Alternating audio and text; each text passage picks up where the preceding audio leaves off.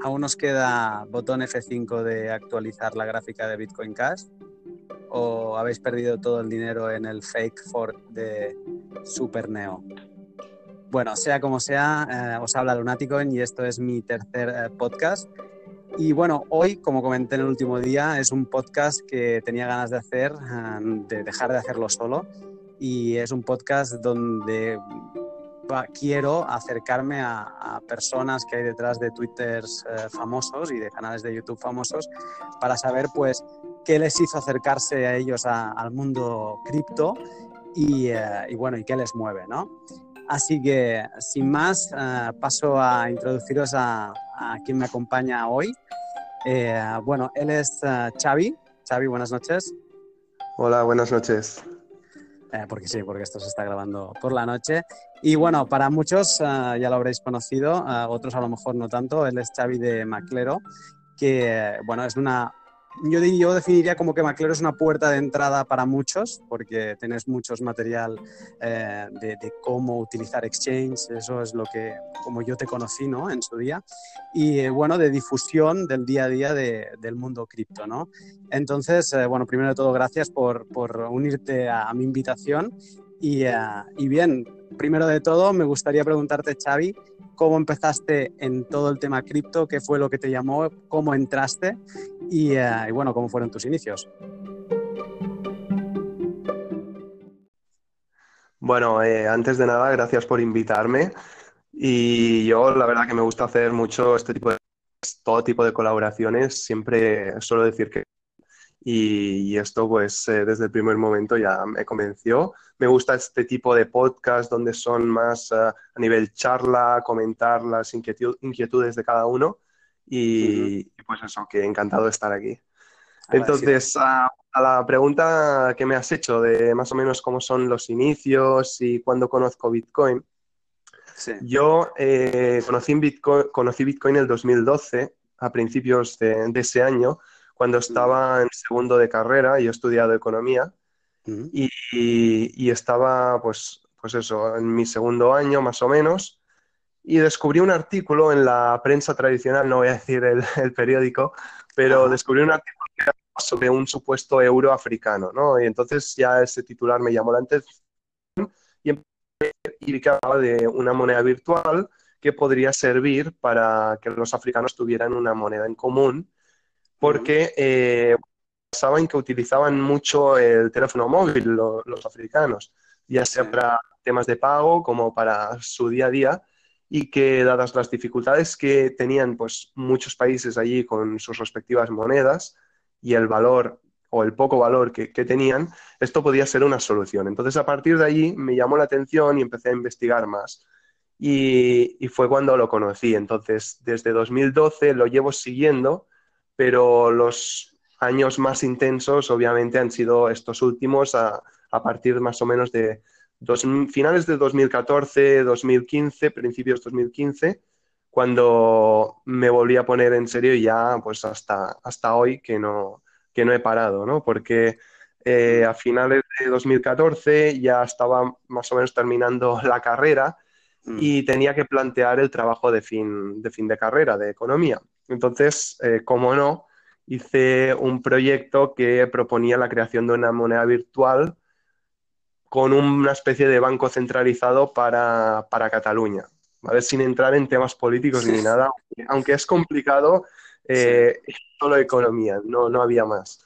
Y bueno, yo, hice ese proyecto, la verdad que al principio me costó muchísimo porque para hacer este tipo de trabajos de final de carrera lo que tienes que hacer es buscar un profesor que te pueda hacer de, tutor hmm. y si no, pues eh, te asignan uno, ¿no? De manera aleatoria. Entonces, yo antes de, nada ya contacté cerca de 20 profesores de mi misma facultad y otras que podían, pues, ser eh, interesante que me, que me tutorizaran y solo, solo tres aceptaron tutorizarme, porque los otros eh, más que nada decían que no, no, entendían nada, no sabían ni de, ni de lo que les hablaba.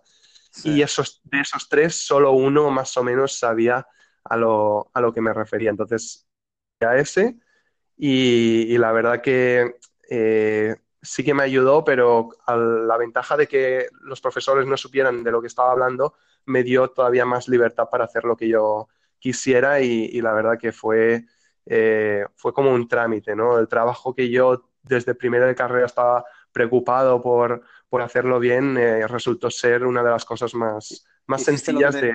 Hiciste lo que te gustaba, ¿no? Y, al final... Cuando uno hace lo que le gusta, pues acaba siendo fácil, ¿no? Y es lo que me pasó. Y, nada, entonces, ah, bueno, después tuve que presentarlo ante un tribunal porque allí es ah, básicamente, tú puedes hasta un 7, ¿no? Con, tu tutor y luego si quieres llegar al 10 tienes que presentarlo ante un tribunal de, tres profesores, cada uno tiene hasta un punto para ponerte.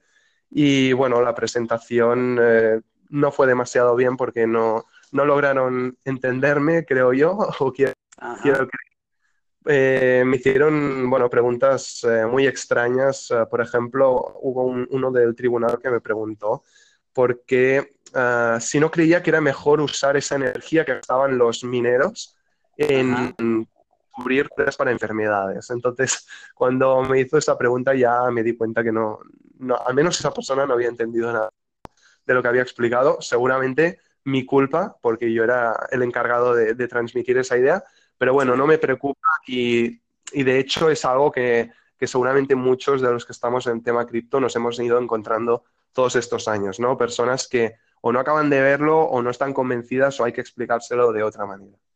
Esos argumentos siempre fáciles que, utilizan muchos no-coiners para intentar tumbar, ah, bueno, las bases del proof of work. Eh, que, ahora hay otras tecnologías eh, que pueden sustituir Proof of Work, pero sí que es verdad que la gracia de Bitcoin, su inmutabilidad, se sustenta, o sea, sustentado siempre en, esa energía necesaria para poder eh, mantener el sistema y tumbarlo, ¿no? Y eso es lo que creo que no, no llegan a, a entender a los, bueno, la gente que está, que está fuera. Comentas eh, que te informaste, bueno, entraste en contacto con el mundo Bitcoin en 2012, pero más intensamente en 2014. ¿Qué año compraste el primer Bitcoin? Eh, eso... fracción o Bitcoin o fracción de Bitcoin, ¿eh? Ahí ya... Ah, ya te entiendo, ya te entiendo. Eh, la verdad que no, me gusta decirlo y, no recuerdo haberlo dicho nunca públicamente. Ah. Así que si no te importa, me lo reservo y, me lo sigo guardando para mí. Ahora, me he sentido un poco como broncano, no sé si conoces el, programa de la resistencia que hace siempre la pregunta de cuánto dinero tienes, pero bueno, está... Sí. Igual, gente responde, ¿no? Sí, sí, no, bueno, muy bien. Pues, eh, pues nada, lo dejamos, a, dejamos ahí esa parte. Entonces... Eh, perdona, si te puedo decir, si quieres, cuando en 2012, a principios de 2012, cuando lo descubrí, el precio de eran 3,5 dólares. De eso me acuerdo porque además el artículo luego lo pasé a un blog que tenía y consultando todos estos años porque para mí es como una reliquia, ¿no? Como el inicio de, toda mi historia en las criptomonedas. Nada, un dato Un dato para todos los que entraron en, diciembre de 2017 para que se den de, cabezazos contra la, pared. Eh, vale, muy bien, pues ah, te quería preguntar, porque esto es, eh, bueno, hay muchos memes y, y, creo que define un poco la persona y ya está. Yo me lo he tenido que preguntar alguna vez. Eh, porque cuando entras en el mundo cripto te, dejas llevar mucho por impulsos, ¿no? Eh, no sé si te, a ti te ha pasado también a veces que tienes como momentos de informarte mucho de, de masternodos o tienes momentos de informarte de, análisis técnico, ¿no? Y, vas como dando bandazos hasta que un poco más te vas conociendo a ti mismo y, y vas entendiendo qué es lo que realmente te interesa a ti, ¿no? Y yo te quería preguntar si, ¿cómo te definirías tú? y, te lo voy a hacer sencillo, ¿no? Para no irnos uh, de, tema, es ¿qué porcentual dirías que tiene Maclero de, bueno, Xavi de Maclero, de eh, tecnología y de inversión? O sea, tú estás en todo el tema cripto. Sí. ¿Y por qué? ¿Qué porcentual te pondrías de tecnología? ¿Qué te interesa la tecnología de, mm, detrás de Bitcoin? ¿O eh, soy 100% inversión? ¿O cómo te definirías? Pues yo creo que 50-50 ahora mismo. Y, pero sí que es lo que tú has dicho, ¿no? Ha habido épocas, épocas donde había más de uno y más del otro. Pero ahora mismo yo creo que 50-50. Vale. ¿Ha habido algún, algún momento donde te haya interesado mucho alguna parte o, que te consideres que eres bastante, decir experto, quizás a veces es una palabra muy grande, pero donde te, consideres que dominas de, una temática cripto? ¿Hay alguna temática que, te sientas muy bueno? Eh, a ver, no es una temática, pero yo creo que tengo bastante facilidad para explicar las cosas complicadas de, las criptos de manera sencilla. Supongo que es eh, durante todos estos años, pues ya uno llega a coger una costumbre de, o práctica, mejor dicho, de hacer las cosas y, yo creo que como he ido explicando tanto este tema, al final he llegado a un discurso que, puede eh, hacerse entender mejor que lo que llegaba a contar en un pasado. Entonces yo creo que el tema del análisis fundamental es eh, lo que mejor se me, se me puede dar, dado que no soy una persona de perfil técnico al haber estudiado economía, como muchos otros que son programadores o del área que pueden entender mucho mejor o mucho más rápido otros temas que yo pues tengo que leer. Diciendo esto, se, me viene una, pregunta a la cabeza y es que ahora venimos de, estamos en noviembre, venimos de 11 meses de bear market y eh, los fundamentales se han ido en muchos casos un poco por el retrete. ¿No? En, eh, es lo que me da. O sea, la comparación 2017 que veníamos en, ascenso, ¿no? Y todos los fundamentales eran como los cimientos de, un buen proyecto, es como que en este año a mí me da la sensación eh, que, que estos fundamentales están ahí, pero no han sido, digamos que el bear market ha, barrido con todo. Eh, ¿Opinas lo mismo o, difieres? Sí, a ver, yo creo que el año pasado, eh, bueno, estamos seguros de que fue, era un escenario totalmente diferente. El año pasado los fundamentales funcionaban porque eh, quizás el mercado estaba pues, en un periodo más alcista, entonces era más sencillo que cosas como salida a un exchange importante, lanzamiento de una beta o lo que fuese, pues eran noticias importantes, buenas y que hacían que el precio se, moviera como se tenía que mover.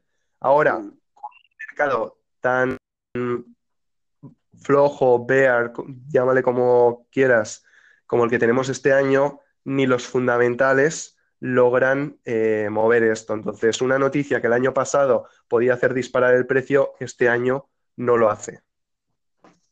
Y, dada, dada esta situación que, entendemos y, uh, lo que comentas tú, lo que he comentado yo, que es la que estamos, ¿no? que, es este bear market quizá un poco a finales o quizá en ese punto de, ya acumulación en, sideways y, bueno, que Bitcoin lleva ahora, no sé si son dos, tres meses entre los 6.500 y los 6.000 dólares y, para los que nos gustan las altcoins, pues eso es una tranquilidad. Eh, pero bueno, está como muy tranquilo. Dada esta situación de mercado, eh, ¿tú qué ves más interesante ahora hacer? Eh, ¿Eres de los que está fuera con, dólares o con Tether y, está esperando? ¿O, qué, haces? ¿Cómo, en este tipo de mercado, ¿a ti qué te gusta hacer?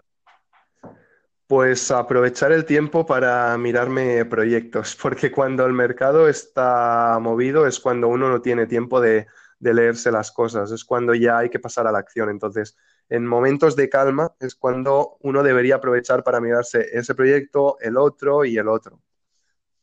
¿Y en qué has estado, en qué has estado metido? ¿Has estado en, esto, en estos meses? ¿Tú has estado analizando proyectos o, te has, ah, eres como estos que están aprendiendo análisis técnico aprovechando, técnico, aprovechando estos momentos de, de tranquilidad o no? Simplemente has estado leyendo cosas que te interesasen. Un poco de todo, pero a lo mejor si he de decir uno en concreto, quizás el tema de, del staking, monedas que hagan staking, es lo que más me he estado mirando. Em, quizás, por ejemplo, el proyecto de, de, Nulls, con el que he estado probando y que tengo más cercanía con, la gente del proyecto. Y mm. también eh, temas de, conferencias o nuevos proyectos que vayan a salir el año que viene, como puede ser Radix, que, se presenta como una revolución, veremos. Y bueno, más o menos cosas de estas. Vale. Ha habido, ha habido, los, yo diría que ha habido un cambio en los últimos dos meses. De hecho, hoy hace tres semanas del último podcast que hice y ese hacía un mes del anterior, o sea que estoy casi, voy a uno por mes, soy de, me hago de robar, pero me he dado cuenta desde que empecé que, que empiezan a haber un cambio. Ha habido diferentes pumps de algunas monedas, no sé si ha estado al caso de, por ejemplo, Ravencoin. Ah, y, alguna otra, Odyssey, y bueno, da como la sensación que el, mercado, aún estará un poco apático, eh, empieza a aumentar en capitalización y muchos ya empiezan a mencionar aquello que, que los que llevamos un poco más de tiempo nos da pánico fijar la fecha de inicio, que es la, la all season. ¿Tú, ¿Tú cómo ves esto? ¿Ves que, ¿Crees que estamos en un inicio? ¿Crees que ni de coña que esto simplemente son pumps, eh, eh, pumps puntuales? ¿O cómo, cómo lo ves? Eh, sí, lo segundo. Yo creo que ni de coña, que son pumps puntuales, algunos sin lógica, otros con más lógica, pero yo creo que no, que todavía no estamos en una all season y la verdad, yo pondría la mano al fuego que esto hasta 2019 al menos no lo veremos. Y si fuera más pesimista, te diría 2020, pero soy optimista y, te digo 2019. Entonces, aquí ya no sé si son más las ganas que tengo yo hmm. o la realidad, ¿no? Pero este año, siendo realista, no. Vale. ¿Qué, crees que llegará antes? ¿Un, un bull run de Bitcoin o, una all season en condiciones? Bueno, normalmente eh, lo primero que llega es el bull run de, Bitcoin, luego son las altcoins las que lo siguen, ¿no? Eh, también hay que ver si hablamos en términos de, Bitcoin o de dólares, porque si tenemos una subida, por ejemplo, ahora, si de repente mm. aprueban un ETF o algo parecido, eh, Bitcoin subiría su precio bastante, pero las altcoins en términos de dólar también. Entonces, mm. tenemos que ver si estamos hablando de una subida en dólares, del precio en dólar, del precio en Bitcoin. Eh, yo creo que una subida del precio del Bitcoin primero tendría una caída del precio en Bitcoin de las altcoins y luego mm. que pues seguramente cuando la cosa se calme, que es más o menos lo que ha pasado otras veces, eh, vayan a tener su, su alt season. Me has dado, has tocado aquí un tema que no, tenía yo pensado comentarlo, pero creo que es un tema importante, que es el valor dólar o valor Bitcoin. ¿Tú qué valor miras? Dólar, dólar. Y de hecho, esta misma semana tengo un amigo eh, que me lo preguntó, un amigo que se está metiendo desde hace poco el tema criptos y, me preguntó qué era mejor, si Bitcoin o euros en, su caso y, el por qué. ¿no? Y yo le dije que, que siempre era mejor fiat, porque cuando estás cuando hablamos de las altcoins, obviamente, cuando estás ah, invirtiendo en Bitcoin, en altcoins, estás jugando con una doble paridad. Es decir, estás jugando con doble riesgo, porque no solo dependes del precio de Bitcoin, sino también del precio en fiat. Entonces, mm. es más, arriesgado poder eh, pues, ganar o, perder. Digamos, eh, a ver, esto es, Sí, perfectamente. Ah, esto es una charla donde, donde a mí me gusta sacarte jugo a ti, ¿eh? Pero me voy a meter al trapo y, eh, yo te digo que yo voy a la contra. Y, te, yo voy a dar mi punto de vista. A ver, a ver tú qué opinas y también te dejo que, que, me des caña. Yo lo poco que he ido aprendiendo en, en, los dos, dos, años que llevo en esto eh, de, de, análisis técnico, lo miro siempre en, en Bitcoin, en las gráficas de Bitcoin. Entonces, ah, yo realmente puse un dinero en su inicio y no he vuelto a meter nada de fiat desde entonces. Entonces, mi máxima en todo esto es eh, aquella que siempre se dice no, no metas lo que no puedas perder, pues esa máxima yo la tengo cumplida porque no he metido más ni, ni creo que vaya a meter más. Mm, soy un tío competitivo y me gusta ir haciendo crecer, lo, ver lo que, lo que puse, pues cómo va creciendo. Entonces, mi objetivo es acumular todo el Bitcoin habido y por haber. Por lo tanto, porque yo tengo esa visión de que Bitcoin un día valdrá mucho más de lo que vale ahora. Si no lo vale, pues mira, oye, me lo he pasado bien una temporada, un año, dos años, los que hayan sido, pero ahí se queda. Y entonces, por esa regla de tres, yo siempre analizo las gráficas en Bitcoin y todo lo que muevo es Bitcoin. Y espero, y siempre entro en las alts cuando veo que están muy bajas en, valor Bitcoin y me olvido absolutamente del valor dólar. De hecho, en, Delta, que es la aplicación que utilizo yo para, para hacer todo el tracking, eh, nunca entro al valor dólar. Y eh, de momento a mí me funciona. de hecho, ha sido, estos dos últimos meses han sido muy buenos. Claro, me funciona en valor Bitcoin. En valor dólar es que no te sabría decir si he ido bien o he ido mal. Eh, y entonces, eso quizá, al tener ese objetivo de, acumular el máximo de Bitcoin posible antes de que, de que explote del todo, eh, pues es lo que me hace actuar así. Pero yo como no tengo intención de sacar a Fiat en un futuro próximo, es que ni me lo miro. Vale, eh, no, a ver, tengo el mismo objetivo yo también. O sea, el objetivo yo creo, de hecho, en alguna ocasión he hecho varios tweets, hasta un artículo sobre esto, de que el objetivo final es acumular cuantos bitcoins más mejor, ¿no? Mm. Em, pero eso no, tiene, no, implica que tengas que invertir en bitcoin o en mm. fiat, ¿vale? Entonces, yo puedo estar invirtiendo en fiat y tener el mismo objetivo que tú, de acumular cuantos más bitcoins mejor. Lo que pasa es... Eh, dime, dime. No, iba a decir, no, es considerar eh, el fiat un, una altcoin más y es eh, ir haciendo los saltos. Pero, ¿sabes qué pasa? Yo hay un pánico escénico que no he conseguido superar, que es el, el salir a fiat y que Bitcoin se ponga en modo bull. Y ya lo sé que es muy previsible en este estado de, de bear market que esto no vaya a suceder ahora, pero como al final no dependemos de una gráfica, porque dependemos de que un ETF se apruebe o de que vete a saber qué, o que un país se la castaña y, prohíba Bitcoin, siempre temo el, ah, porque lo pasé muy mal en, en noviembre del, del, año pasado, siempre temo esto, ¿no? Que, que no te des cuenta y, y que de golpe lo que pensabas que tenías en Bitcoin ya no lo tengas porque has pasado a fiat y Bitcoin se ha puesto modo bull. Ya, pero a ver, ah, o sea, yo insisto, o sea, si yo invierto en, por ejemplo, hablemos de dólares, que es la, moneda fiat referencia, si yo invierto en dólares, primero, obviamente no todas las altcoins se pueden comprar con dólares. Eso mm. lo damos por, por, hecho y las que no se pueden comprar con dólares, obviamente las compraré con bitcoins, porque no me queda otra. Mm. Pero si tengo la posibilidad de comprarlo con fiat, pues estoy arriesgando menos que si compro con Bitcoin.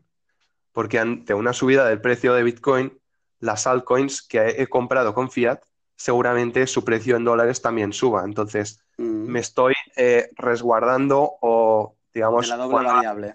que si hubiese invertido en Bitcoin, porque en Bitcoin seguramente su precio bajará. Y como el objetivo que tenemos final es acumular cuantos más Bitcoins mejor, yo lo que tendré al final serán menos bitcoins si invierto en bitcoin y, bitcoin sube, ¿no?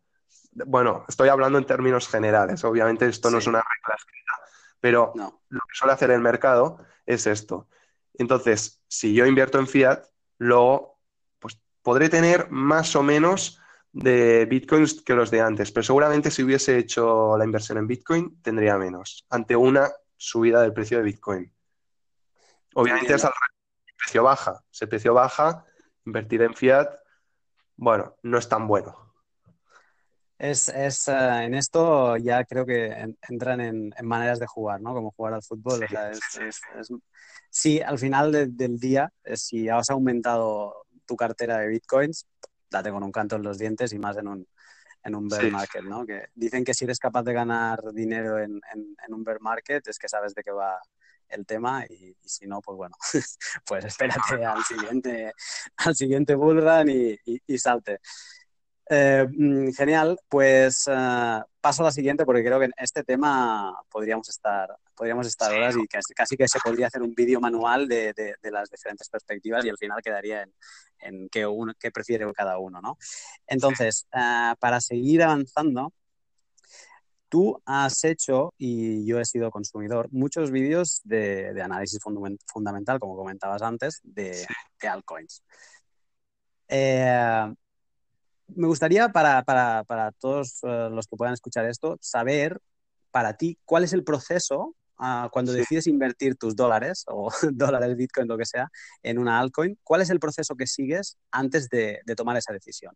¿Qué miras? Eh, eh, un poco si tienes una rutina o un proceso que más o menos cumples siempre.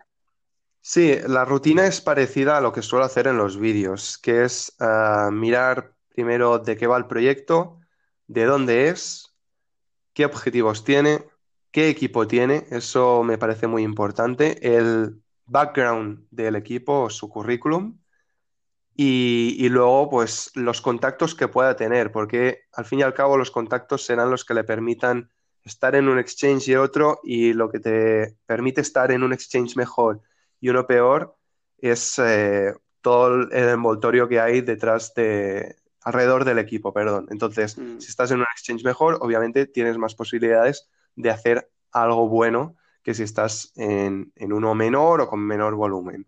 Pero principalmente serían el, objetivo que tiene el proyecto, de dónde está situado el equipo, los contactos y, qué es lo que quiere hacer, obviamente, porque hay ideas a veces surrealistas de, de, lo que plantean, por muy bonito que sea, es surrealista.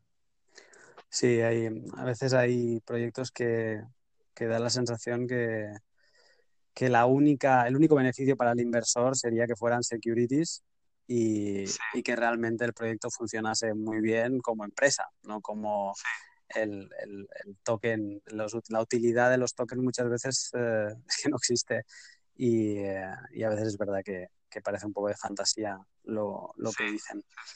De hecho, hubiese sido todo mucho mejor si hubiesen sido token securities. Las ICOs del año pasado ¿Mm? ha sido un escenario totalmente diferente.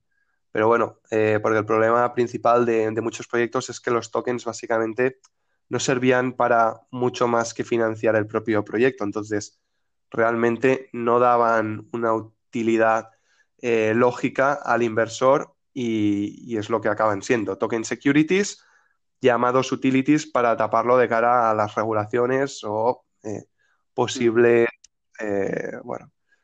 Sí, consecuencias legales. Consecuencias legales, correcto, no me salía. ¿Crees que va a haber una purga de cómo ha pasado esta semana con Ether Delta, que han ido a buscar mm. al antiguo propietario? Bueno, llevan tiempo negociando porque la el ayudado al, SEC americano y entonces pues ha quedado una multa de, nada, de 400 mil dólares. Eh, ¿Crees que va a haber, igual que, con Ether Delta, va a haber una purga de, ICOs de 2017 o de 2018? En todo caso, habría una segunda purga porque la, primera purga yo creo que la ha hecho el mercado, pero la segunda purga eh, yo creo que tampoco será bien, bien purga, será algo parecido a lo que ha hecho Ether Delta. Eh, la SEC o la. Bueno, el, la CNMV en España y. El organismo encargado en el país que sea, lo que va a hacer es hablar con cada proyecto y eh, proponerles pues, un trato o hacer una proposición de trato general. El que pueda pagar lo paga y adelante, y el que no pueda pagar, pues tiene que cerrar, básicamente. Pues si Ether Delta no pudiese pagar lo que le ha pedido la SEC, seguramente hubiese cerrado. Es, curioso, no sé si, te has acabado de enterar de lo de Ether Delta, porque han ido, o sea, Ether Delta se vendió, el, que ha sido multado lo vendió hace pues unos meses a, unos inversores, a una empresa, y han ido a buscar al antiguo propietario. Sí, sí, sí. Básicamente lo han multado porque no era tan descentralizado como se pensaba y todo. Lo, han enganchado porque, por, por, el simple hecho de no ser descentralizado, porque tenía un server eh, donde se, cerraban todos los, ah, los acuerdos de, intercambio y entonces se ha considerado centralizado y por lo tanto como no, un intercambio entre particulares, sino una empresa que, negociaba el cambio. ¿no? Y lo curioso del caso es que no se, ha, no se ha ido a buscar a los nuevos propietarios, sino a los antiguos, que esto no se acaba de entender, pero quizá ha habido una venta de información. Sí, yo entiendo que esto ha podido ser porque en el momento de la venta el antiguo propietario asegurara unas cosas que pues no han sido ciertas. Entonces, mm. como, esto ha sido así, luego la SEC ha ido a reclamar al antiguo propietario, seguramente incitado por los nuevos propietarios que le han dicho, oye, escucha, nosotros firmamos esto, aquí no consta esto, tienes que ir a buscar al otro. Bien visto. o ellos mismos, no sé, no conozco tampoco la historia al detalle, pero ellos mismos se habrían encargado.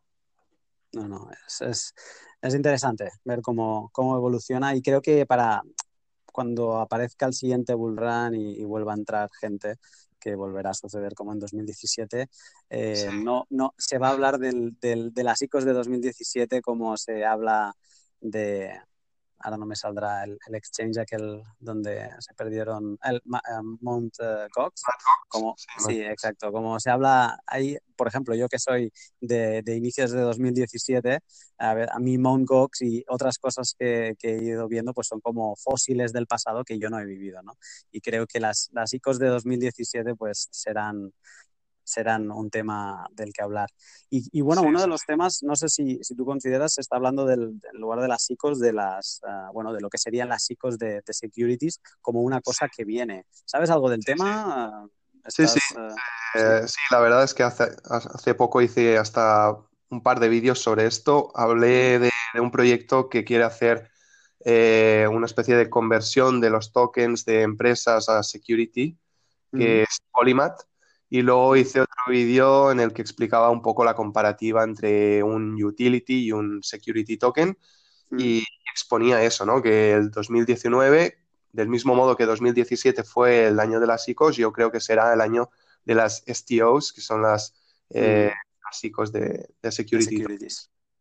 Ha tenido una, un buen, una buena subida, ¿eh, Poli, en, el último mes ha pegado una buena estirada, creo que desde los 2.000 y pocos ads, bueno, ha doblado, se ha ido los 4.000 y, los 4.000 y algo. O sea que, bueno, de Polymath, por ejemplo, de su token no lo he seguido mucho porque yo cuando me miré el proyecto, eh, la verdad que no, no le vi un uso demasiado potente al token por lo que mm. podía representar realmente el proyecto de Polymath. O sea que el proyecto es muy bueno, pero no creo que le hayan sacado el jugo como se tendría que sacar a, ese token.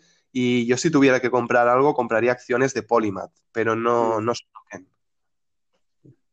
Es, esto me ha pasado tantas veces en, últimamente de, pensar muy bien, el proyecto es eh, alucinante. Por ejemplo, Metal, eh, lo comenté en el primer podcast, eh, yo, es una de las altcoins donde he perdido más este año porque el proyecto es alucinante y, casi que compraría acciones de Metal porque creo que lo van a hacer bien, pero su token es, es inútil. Entonces eh, es normal que, que, esté como está y, bueno, creo que harán grandes cosas, pero el token solo va a hacer que devaluarse y más cuando lo están regalando a modo de stake eh, en grandes masas uh, para la gente que utiliza su aplicación. Pero bueno. ese es un problema de, muchos proyectos, ¿no? Que realmente el utility token que han hecho no, no tiene un uso más allá de, de, la financiación que ya han recibido. Y, y, bueno, para poner un ejemplo de un proyecto que ha sabido corregir sus tremendos errores, eh, Economy, su, su, token lo han pasado a Security Token. De hecho, el 1 de noviembre empezaba la conversión hasta el 31 de diciembre de este año, creo, que es mm. eh, el tiempo que tienen los inversores o los poseedores del token de Economy para convertirlo o bien al Security Token de, Economy nuevo o bien a venderlo al mismo Economy a cambio de Ethereum a un precio fijado. Y, bueno, es una cosa que tenían que hacer porque realmente eh, desde que hicieron la ICO abandonaron por completo a los inversores. Eh, el token de Economy no tenía ningún tipo de, uso válido más allá de alguna comisión. realmente no, servía para nada. Y, por fin, bueno, han sabido corregir y es algo que yo creo que otros proyectos seguramente sigan los pasos de Economy. Eh, hablando de Economy, ah, ¿conoces, ah, estás al tanto de Genesis Vision? No, no, no estoy al tanto. Vale, no, porque es... Eh, te seguí en su día con... no, te seguí en su día con Economy.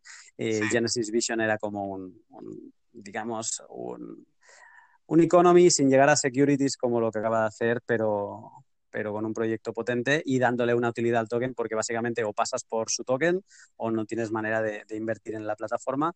Y lo bueno es que tuvieron una muy mala venta de la ICO, y tuvieron que quemar, no sé si el 70% o el 80% de los tokens y quedó con, eh, con muy poca circulante total.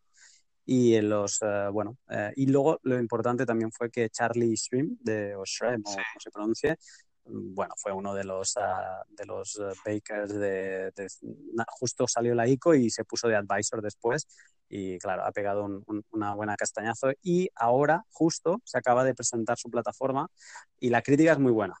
Eh, porque, bueno, igual que con Economy, si no recuerdo mal, eh, cualquier persona se puede convertir en un, en un manager. Sí. bueno, y, de capital, pero sí. Sí, pues bueno, aquí parece ser que... ¿El qué, perdón?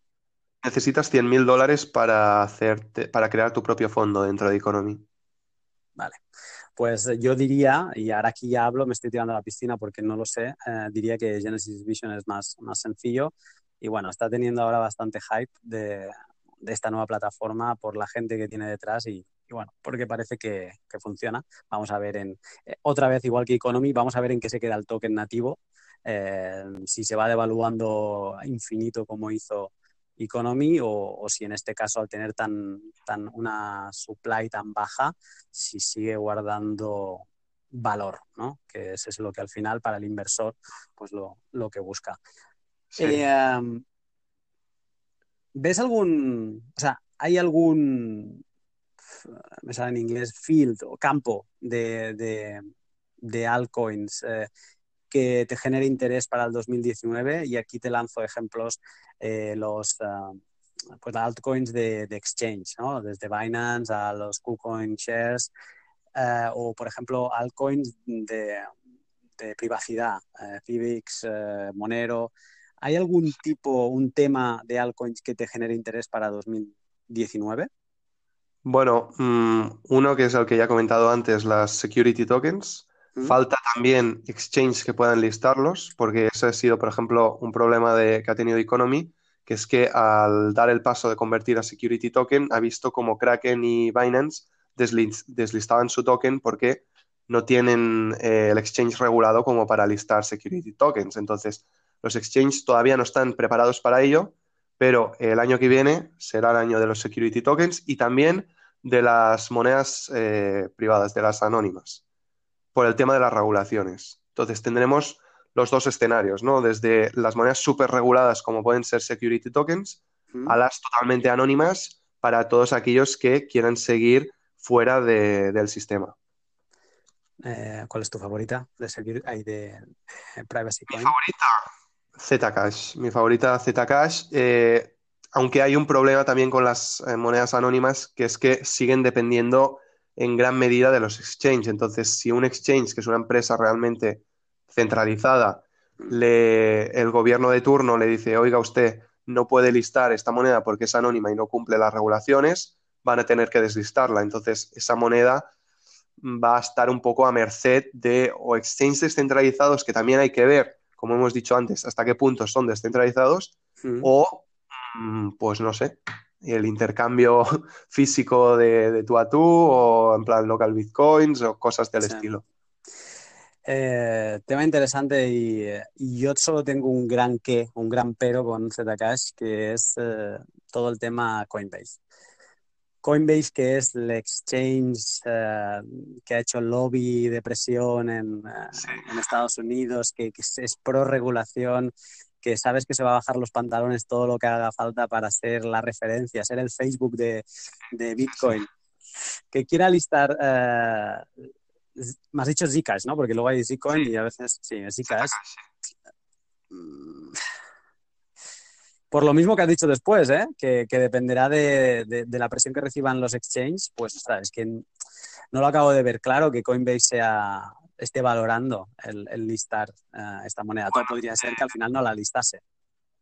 Bueno, mm, yo no sabía que estaban valorándolo, pero si, lo hacen, pues perfecto.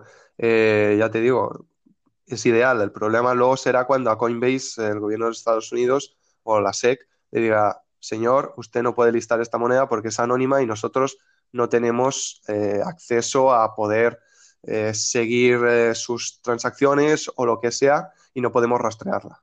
Mm. Habrá que ver. Sí, sí. Bueno, quedan pendientes de momento, han listado todas las que han dicho que, estaban en, estudio. Creo que solo les queda Stellar Lumens, que casi apunta que va a ser la siguiente. Eh, luego está ADA y Cardano y, y Zcash pendientes de, cuál será la siguiente.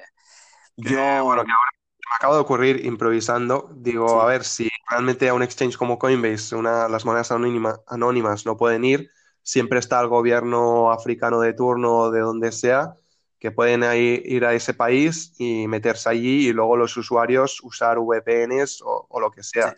Porque los chinos, aunque esté prohibido allí eh, la compra y venta de criptomonedas, eh, te aseguro que compran y venden criptomonedas. Sí, sí, porque se acaba de legalizar, digamos, que no, es, no, es, no está prohibido, esta semana ha salido la noticia, de, en China de poseer Bitcoin y, y, lo que antes, cuando hubo el China Ban en 2017, se notó que cayó Bitcoin, se desplomó, pues nada, hoy eh, ha pasado lo contrario y Bitcoin ha seguido en su, en su sideways eh, tranquilo. Sí, bueno, es un primer paso, pero no es lo mismo que permitir eh, exchange estar en el país, que eso sería lo ideal. Sí. Pero, pero bueno, esto para decir lo que, lo que tú decías, ¿eh? que todos los chinos que quieren tener Bitcoin los tienen y, por eso no se ha notado, oh, venga, va, vamos a comprar en masa. Eh, yo me quedo con Monero, ¿eh? para cerrar el tema Privacy Coins eh, y así rivalizar un poco, pero bueno, saludable.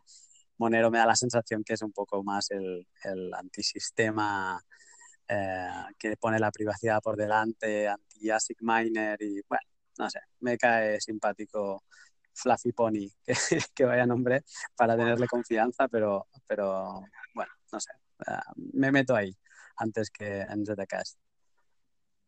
Bueno. Veremos.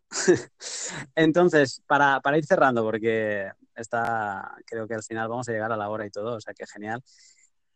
Mm, hay mucha gente que empieza y yo empecé y cuando empecé en su día todo era una confusión y, lo que hemos comentado al inicio, vas dando bandazos porque todo te parece que es el nuevo Ethereum, todo te parece que es eh, la hostia, cuando descubres el, staking es como, Dios, ¿qué coño estaba haciendo? Que no estaba comprando todo, que era staking y, así, ¿no? Y al inicio es un poco una locura.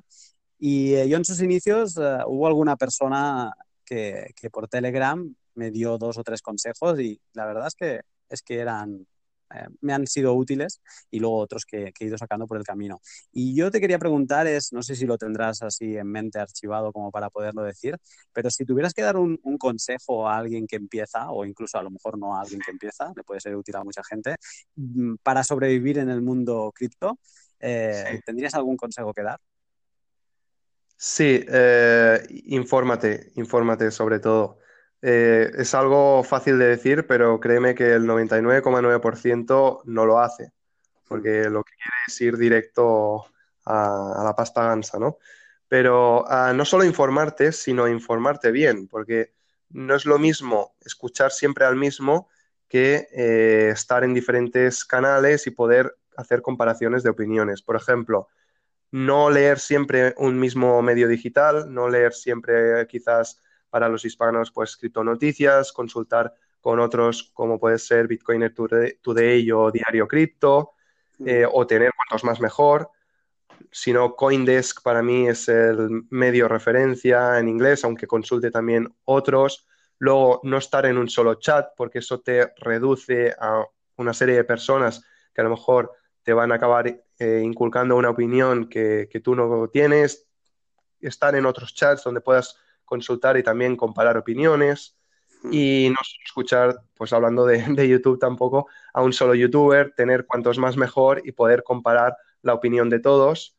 Y sobre todo eso, del mismo modo que es un riesgo menor de perder el dinero cuando diversificas, pues cuando diversificas tu información o de dónde te informas, también el riesgo es menor de que vayas a tener problemas.